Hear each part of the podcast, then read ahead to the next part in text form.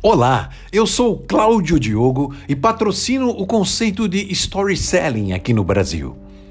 Era uma vez uma pequena cidade onde a crise econômica e social era muito sentida. O comércio parado, a sombra do desemprego se abatia. E para piorar, caía uma chuva terrível, torrencial.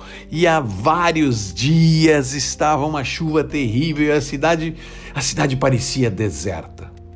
Por sorte, chega justamente nessa cidade, com essa chuva toda, um milionário. Entra no único e pequeno hotel do lugar pede um quarto, põe uma nota de 100 reais no balcão da recepção e sobe para ver se o, se o quarto lhe agrada. Tudo bem. O gerente do hotel pega a nota e imediatamente sai correndo para pagar as suas dívidas com um marceneiro que lhe fez uns concertos lá no hotel.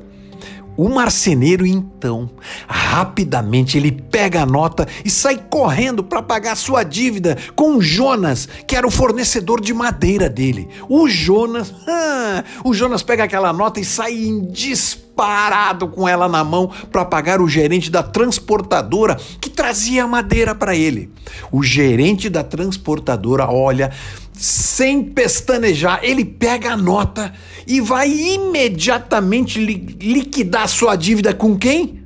Com o hotel. Afinal de contas, os seus motoristas usavam quando tinham que dormir na cidade e entrega a nota de 100 reais para a recepcionista no balcão do hotel. Nesse momento, desce o milionário que tinha acabado de ver os quartos. Hum, ele diz que não gostou de nenhum deles. Pega a nota e vai embora. Você percebeu? Ninguém ganhou um centavo sequer. Mas agora, a pequena cidade vive sem dívidas, pois o dinheiro circulou pela cidade. As empresas e as pessoas deverão encontrar agora novas formas de vender e fazer circular o dinheiro. O lojista que está entregando seus produtos ao consumidor, a cabeleireira que está atendendo com horário marcado, o restaurante que agora faz refeição pronta para entregar, o vendedor que agora conecta seus clientes pelo Zoom, os arquitetos que estão focando nas reformas das casas, o florista que sai vendendo suas flores, eh, como o carro dos sonhos, lembram? os moradores que estão favorecendo o comércio no seu bairro e outras enormes e fantásticas criativas ações para circular o dinheiro. Meus amigos, o mercado mudou.